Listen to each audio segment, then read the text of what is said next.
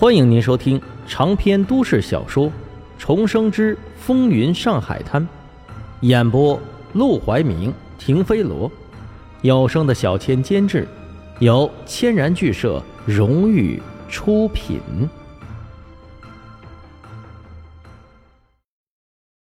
第三十五章，熟人作案。杜明吃痛，啊呦了一声，扶着一旁的桌子起身，脸色狰狞。拔出腰间的刀，就朝阿广刺了过去。阿广本来只是想给宽大老板几分面子，帮他教训教训搅场子的恶棍，没想到这恶棍居然还敢朝自己亮家伙。脾气上来，他不管不顾，砰的一声把烟灰缸砸到了杜明的脑袋上，霎时间头破血流。哎呦，阿广，你别打了！这小子身子本来就虚，你可别打出人命来，我还等着他还钱呢。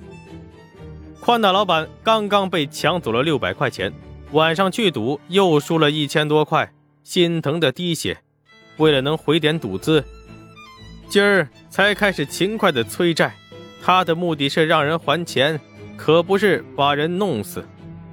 阿广却一把挥开宽大老板的手，对着杜明拳打脚踢。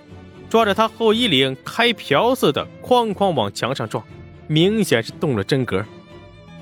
哎呦，别打了，别打了，阿广，再打真要出人命了。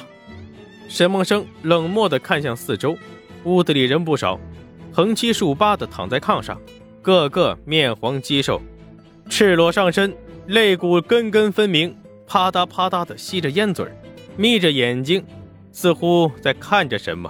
又仿佛什么都看不到，他们完全沉迷在烟气之中，精神恍惚，眼前都快要闹出人命来了，他们却置若罔闻，仿佛已经去了另一个世界。这就是烟鬼。沈梦生心中叹了口气，他记得历史上是直到二十年后才有禁止种植罂粟的法律出台，为了禁烟禁毒。上百万的人共同检举揭发，才慢慢的取得了一些成效。而现在，整个大上海五百多万人口，烟鬼的数量，怎么说也得有几十万。烟鬼人口泛滥，助纣为虐的就是这些进口土烟、到处开烟馆、纵容吸引老百姓吸烟的烟馆老板。沈梦生冷漠地瞥了眼宽大老板，眼见他。围得阿广急得团团转，便把人拉到了一边，问道：“听说你昨晚被抢了，黄老板让我们来帮忙解决这事儿。”哎呦！果然，一听这茬，宽大老板顿时顾不上杜明了，朝沈梦生诉起苦来：“是啊，就昨天晚上，在方浜东路第三条巷子，我去给我一个朋友送钱的时候，窜出来一伙强盗啊！”把我的钱全给抢走了。沈梦生心中觉得好笑，面上却故作吃惊。这么嚣张？那你看清那人什么模样没有？黑灯瞎火的，我上哪看清去啊？我就闻着那小子手上有股肥皂味儿，估计是个爱干净的人。还有两个毛头小子，被我一喊，吓得都不敢动弹，看起来不像是常干这事的人。肥皂味儿，没想到千算万算，最后留下纰漏的却是自己。这年代到处都是细菌病毒，老老少少上完厕所都没个洗手的。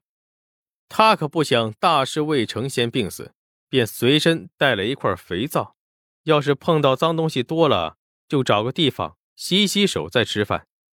倒是没留意自己的手上也因此沾上了肥皂香。此刻，只要宽大老板闻一闻他的手，准能对上号。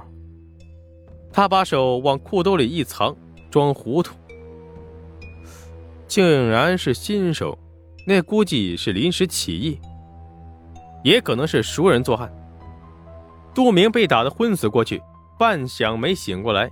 阿光总算出了够了气，起身晃晃胳膊肘子，开始分析。嗯。哪个傻子抢钱不去抢货商，黑灯瞎火的跑到胡同里堵着，有毛病啊！肯定是提前知道你会经过那，也知道你身上有钱，专门在那堵你的。沈梦生闻言，立即朝阿广投去欣赏的目光。这小子看着老实，下手却毫不留情；看着呆蠢，心思却很敏锐。不错呀，如果能收到麾下，给自己当小弟就好了。宽大老板思考片刻，猛然拍了大腿一巴掌。我知道了，肯定是我家老婆。她前几天还盘问我十九娘的事说要找人跟踪我。正好这几天他表弟过来住，他表弟天天抹发油，用肥皂洗手，肯定是他。就是。一般干抢劫这营生的，也不会骚包的带香的肥皂洗手，这不就是那些装洋枪的货子会干的事吗？无缘无故被嘲讽，沈梦生也只当是没听到。他走到杜明跟前，摸了摸他的兜，果然是比脸还干净。哎呀，他能有就怪了。前两天拿了一笔钱来我这抽烟，一天就把钱给抽光了。我叫他出去干活，赚了钱再回来抽，他死活不走，赖这儿。好几天了。阿广拍了拍宽大老板的胳膊：“哎呀，别动气。既然这钱是从你身上出去的，又进了你家婆子的兜，那就还是你的钱呀。至于这小子，我跟阿生把他扔出去，回头帮你催催债。以后他还敢赖账，你就找我，我帮你收拾他。